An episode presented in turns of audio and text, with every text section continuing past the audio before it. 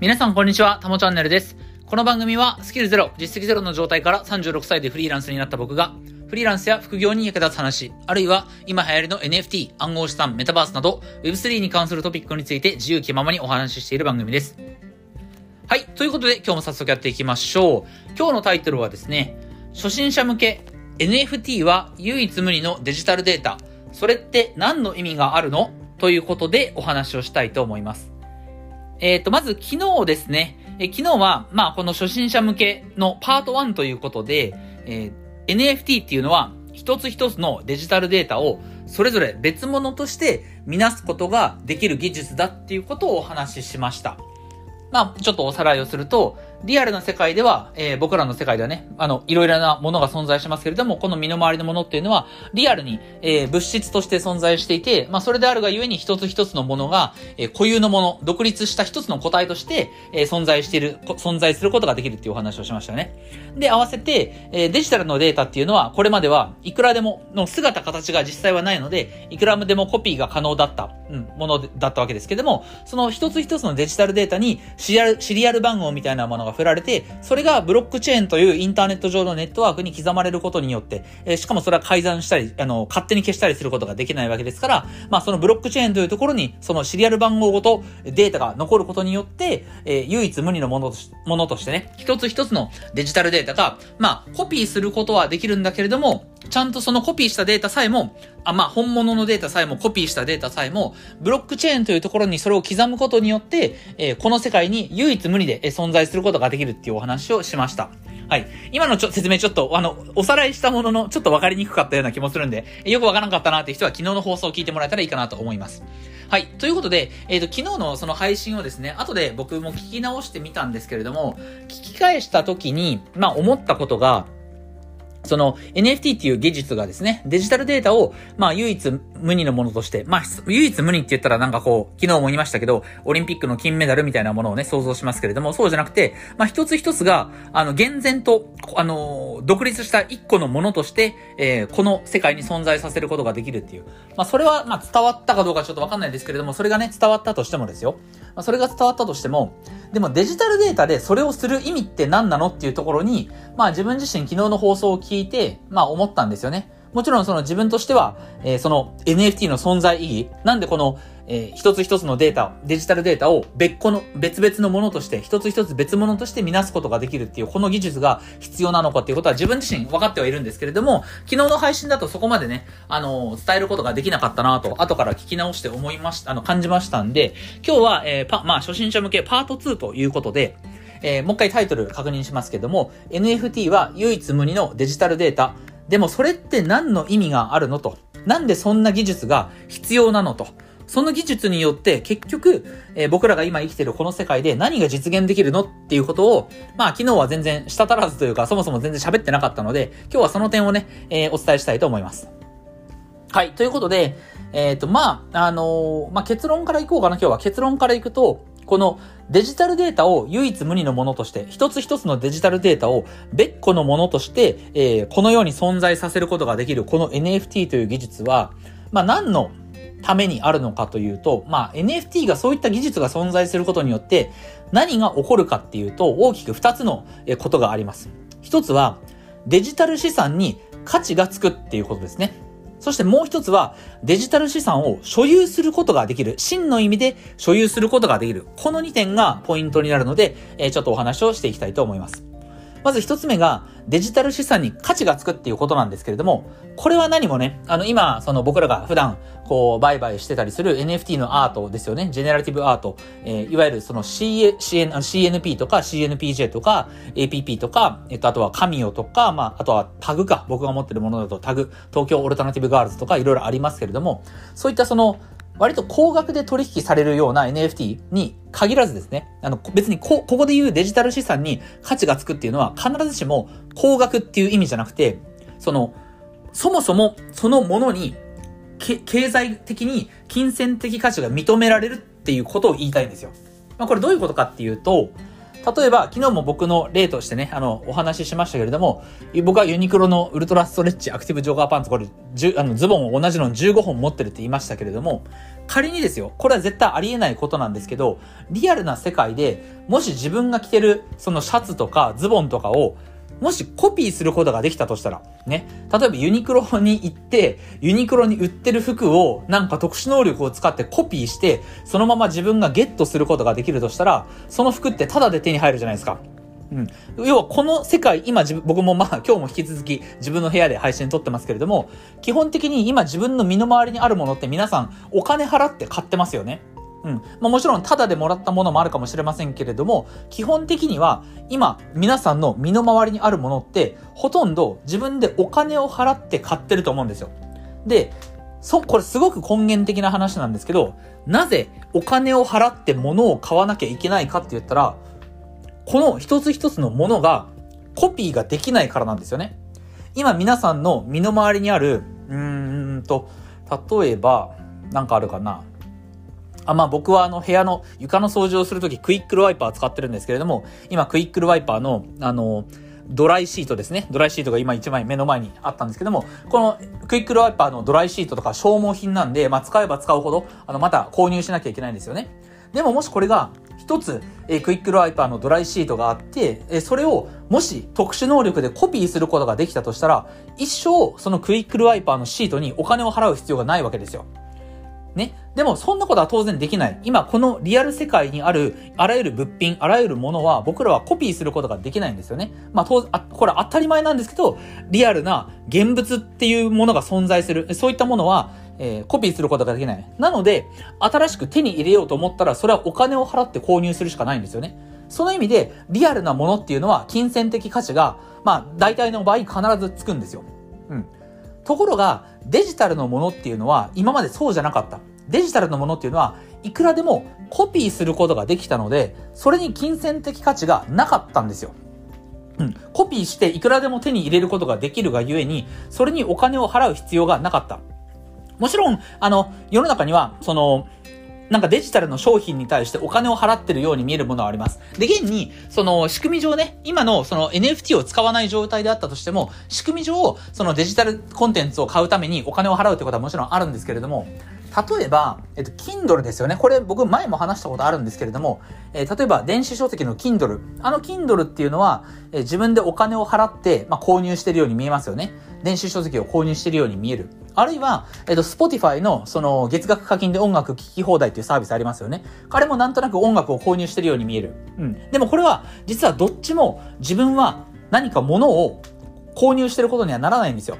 まあ、スポット、これちょっと微妙に、この二つはちょっとね、あの、濃淡が違うんですけれども、例えば Spotify っていうのは、え完全にこれはもう何も購入して、してることにならないんですよね。自分の手元に CD も残らないし、レコードも音楽のカセットも何も残らない。うん。えっと、残、本当に何も残らないんですよ。あれは、月額で、その何百万曲か、今、結構 Spotify 曲増えたのかな？ちょっと忘れましたけれども、なんかこの間、何かのね、音楽プラットフォームがものすごい曲数を配信するようになったって見たんですけど、まあ、それはちょっといいとして、うん。Spotify っていうのは、月額課金で山のようにたくさんの音楽を聴くことができる、その権利を購入してるだけであって、何か音楽のデータとか CD みたいなものを購入してるわけではないんですよね。うん。なので、えっと、これはデジタルデータを別に購入してることにはならない。Spotify っていうのは、そもそもね。うん。で、一方で、Kindle、電子書籍っていうのは、えー、何かこう、うん、金銭、デジタルデータを金銭的に購入してる風には見えます。Spotify みたいに無制限聞き放題っていうものと違って、デジタルの、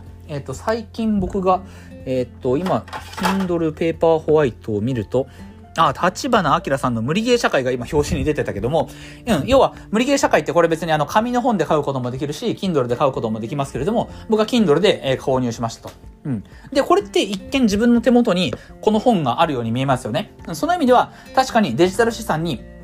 こう価値がついているように見える。ところが、これも厳密には違うんですよ。うん。これは Kindle の、Kindle 版のこの立花明執筆無理ゲー社会を読むことができる権利を、あの、本の書籍代を払って購入してるだけなんですよね。紙の本の場合は、自分の手元に本当に現物の紙の本が届く。間違いなくその物品としての本を購入したっていうことなんですけれども、実は Kindle の書籍っていうのは、手元にね、その本を手にしてる自分がデジタルの本を購入したっていうことではなくて、あれも実は、その電子版の書籍を読む権利を購入したに等しいんですよ。うん、実は、なので、その意味では、デジタルコンテンツの多くは、もしかすると、自分がそれを消費する権利を購入しただけっていうことが、まあ、往々にしてあります。うん。なので、その意味では、今までのデジタル資産っていうのは、そのデジタル資産自体に価値がつくことはなかった。まあ、そういったケースが多かったんですよね。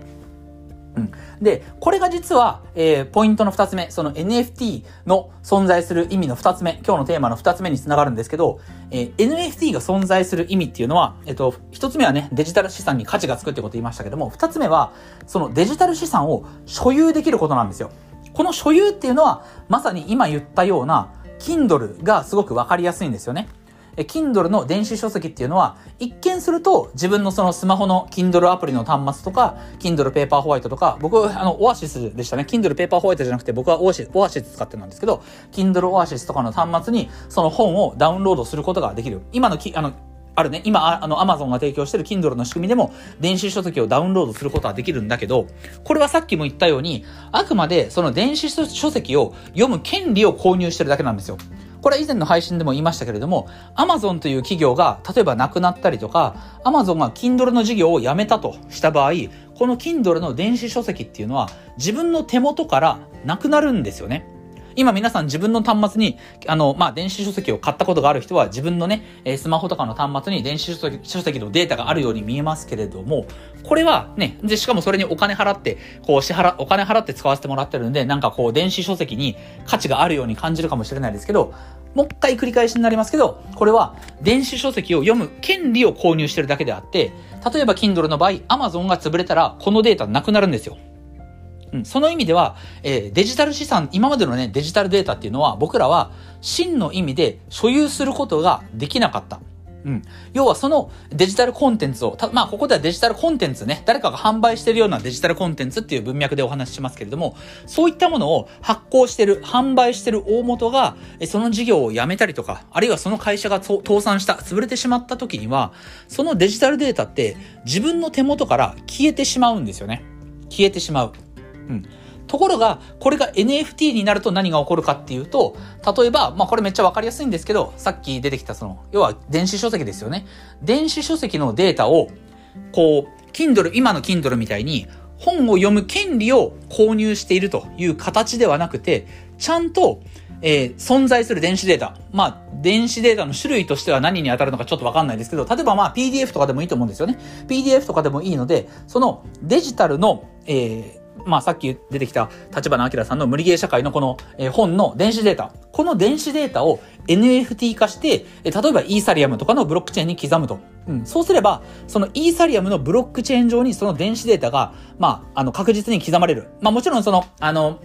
なんだろう、本当のデータはね、あの、アマゾンあの、AWS とか IPFS とかそのサーバーとかにね、サーバーとか分散型ストレージに置いとかなきゃいけないみたいな話はちょっと置いといて、今のところは、あの、わかんなかった人いると思うんですけど、ちょっとデータの扱いの部分はとりあえず置いといて、その、えっ、ー、と、立花さんの、えー、無理ゲー社会っていうこの電子書籍のデータが、イーサリアムのブロックチェーンに刻む刻まれる。刻んで、そこに厳然と存在させるっていうことができるんですよね。うん。そして、え昨日も話しましたけれども、その所有者の名前が、まあ、ちゃんと自分になってれば、なっているとすれば、自分が、その、無理ゲー社会の、え NFT のデータを、例えば、1500円払って購入しましたと。そうすると、イーサリアムのブロックチェーン上に、まあ、イーサリアムっていうのはその暗号資産の名前であり、その、まあ、ブロックチェーンの一つの種類の一つなんですけれども、えそのイーサリアムのブロックチェーン上に無理ゲー社会の NFT が存在していること、そしてその持ち主が自分であるっていうことが、えー、そのイーサリアムのブロックチェーンに刻まれて、それは絶対に誰も改ざんすることができない。誰も勝手に消すことができないんですよね。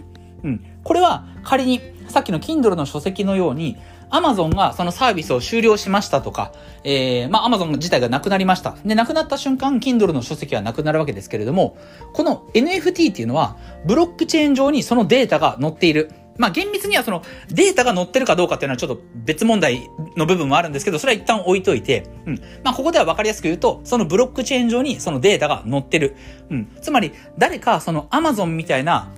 こう、その Amazon みたいなね、管理してる会社が、その電子データをまるっと消すっていうことができなくて、このブロックチェーンというものに、そのデータを載せることによって、自分が所有した状態、その、えー、立花明さんの無理ゲー社会の NFT のデータを自分がずっと所有した状態をこう作ることができるんですよね。で、まあ、これはちょっとあの、ここまで突っ込むとさらに話長くなるんで言わない、あ あの、ちょっとはしょりますけど、じゃあそのブロックチェーンっていうのが消えたらどうすんのとか、これがなくなったらどうすんのとかいう話はあるかもしれないんですけど、これは一旦、そんなことはないと思ってもらったらいいと思います。ブロックチェーン、た、あの、まあ、ブロックチェーンにもいろんなものがあるんですけれども、ビットコインとイーサリアム、この、あの、二つの暗号資産ですね。暗号資産でも一番メジャーのビットコインとイーサリアム。この暗号資産っていうのは、ブロックチェーンの上で流通してる、まあお金みたいなものなんですけど、えー、このビットコインとイーサリアムのブロックチェーンがなくなるなんていうことは、まあ今後、まあ数十年、数百年の間はないと、あの、思って OK です。これがなくなるっていうことがない。うん、それがなんでかっていうことはちょっと一旦、お、あの、そこまで説明し始めると、ブロックチェーンの話になっちゃうので、ちょっと置いときますけど、その NFT のデータを刻んでおく、イーサリアムっていうブロックチェーンは、絶対に存在し続けるものだと思って OK です。少なくとも僕らが生きてる間になくなることはない。うん。な、あの、今、この時代に生きてる、えー、今、0歳児ですね。今、0歳児。この瞬間生まれた子たちが、えー、まあ、死ぬまでの間は少なくとも絶対残りますよ。まあ、もっとそれから先もずっと残るんですけど、うん。まあ、何が言いたいかというと、僕らが生きてる間は何も、そのイーサリアムのブロックチェーンがなくなることは気にしなくていいっていうね、それを言いたかっただけなんですけど、えっ、ー、と、ちょっとま、まどろっこしくなりましたね。えっ、ー、と、まあ、要は NFT のデータっていうのは、えー、誰かによって消されることがなく、厳然とブロックチェーンというものに必ず刻まれて、それは残り続けると。残り続けるっていうことは、えー、まあ、Amazon のような、その管理会社に消されるっていうことがないんですよね。その意味で、えー、この NFT の存在意義は何かっていうと、デジタル資産を自分自身が所有できることなんですよ。うん。Kindle の電子書籍は自分が所有してなかった。誰かによって消されてしまう可能性があるものなんですよね、実は。ところが、えー、まあ、PDF データを NFT 化して、それをブロックチェーンに刻めば、それは自分が所有者として、えー、必ず保有することができる。デジタル資産を真の意味で、えー、自分の手にこう持つことができるっていうところですね。これが NFT の存在価値の二つ目です。はい。なので、ここまでちょっと話をまとめると、NFT というデジタルデータ、えー、一つ一つのデータが別個のものとして、それぞれ別物として、えー、見なすことができるっていう、このテクノロジーは、何のための意味が、何の意味があるかっていうと、まず一つ目は、そのデジタル資産に価値がつくことですよね。えー、要は一つ一つのものがコピー不可能なものとして、えー、存在するから、金銭的な価値がつく。ね、ユニクロの服も、これをユニクロに行って特殊能力でコピーできれば、お金を払って服を買う必要がないわけですけど、そんなことできないからお金を払うと。デジタル資産も同じように、こう、コピーして、その存在させることができなくなれば、えー、お金、お金を払って買うしかなくなるわけですよね。で、そして二つ目が、えっ、ー、と、所有できること。そのデジタル資産を真の意味で所有できること。まあ、ここはさっきかなりあの、熱弁したのでちょっとはしょりますけども、うん。要は特定の誰かによって、えー、そのデータを消されることがない。ブロックチェーンに刻んだデータっていうのは、そこに、えー、その情報はずっと残り続ける。だから自分が所有してるっていうデータを刻めば、えー、自分自身がそのデータをずっと持ち続けることができる。立花明の無理ゲー社会、この Kindle のデータはいつか消えるわけですけれども、もしこれを NFT 化して、えー、保有することができれば、それは、まあ自分分が手放したりね、売却したりしない限りは、生涯自分のものとして自分の手の、なん、なんていうかな、自分の手にこう持ち続けることができるということが2つの、2つ目の特徴としてお話ししました。で、まあこれは NFT の特徴というか、まあブロックチェーンの特性なんですけど、あの、そのデジタル資産っていうのはやっぱりそのブロックチェーンに刻まれるのでね、そのブロックチェーン自体がこう改ざんされたりとか、何かこう勝手にデータを消されたりするっていうことをやっぱり気にする人いると思うんですけれども、まあ少なくともビットコインとイーサリアム、このブロックチェーンに関してはまあそこは問題ないだろうと。えー、要は改ざんしたりとか、あの、勝手にデータを消すっていうことができないんでね。うん。例えばこれからは、あの、免許証とかパスポートみたいなものが、その NFT として、えー、これからは作られていく。例えばマイナンバーカードみたいなものがね、今ありますけれども、あれ、ああいったその個人情報を一元的に集約して管理するような、その技術もですね、これからはきっと NFT が使われることになると思うんですよ。うん。で、その NFT が、個人情、NFT に自分の個人情報をこう集約したような NFT ですね。こういったものが消えたりとか改ざんしたら困るじゃんっていう話もあるんですけれども、ここが一つ NFT の特徴で、まあ、というかブロックチェーンの特徴なんですけど、改ざんすることができない。えー勝手に変えることができないっていうね、そういった特性がありますから、その意味では、まあ、免許証みたいなね、あの、改ざんされたらまずいもの、あるいは、まあ、そうじゃなかったとしても、ね、僕が、え要は、一人一人が購入した、あの、電子書、電子書籍のようなもの、そういったものもね、改ざんされたらやっぱり困るわけですけれども、免許証ほど困りはしないかもしれないですけど、まあ、自分が購入したデジタル資産を勝手に、こう、変えられたら困るじゃないですか。うん。でも、そういったことは起き、起き、あの、起きないと。うん、と、少なくとも、信頼できるブロックチェーン、ビットコインとイーサリアム、この二つのブロックチェーンであれば、そういったことは基本的に、まあ、起きないと思って問題ないので、まあ、デジタル資産、デジタルデータ、うん、でもそれが、それって大丈夫なんかなって、うん、勝手にこう、消えたりとか改ざんされたり、うん、することないんかなって思う人もいるかもしれないですけど、そこはね、問題ないということは、一応お話、あの、お伝えはしとこうかなというふうに思います。はい。ということで、えー、今日は、え NFT は唯一無二のデジタルデータだけれども、それってそもそも何の意味があるんだっけっていうところについて、え、お話をさせていただきました。はい。まあちょっと早口だったんでね、あの、ちょっと噛んでる部分もありますし、えー、もしかすると分かりにくい部分もあったかもしれませんけれども、まあ少しね、えー、でも理解が深まればいいかなというふうに思います。はい。ということで、えー、今日はこれで終わりたいと思います。音声以外にも Twitter、ノートでも役に立つ情報を発信していますので、えー、ぜひフォローよろしくお願いします。ではまた次回の放送でお会いしましょう。タモでした。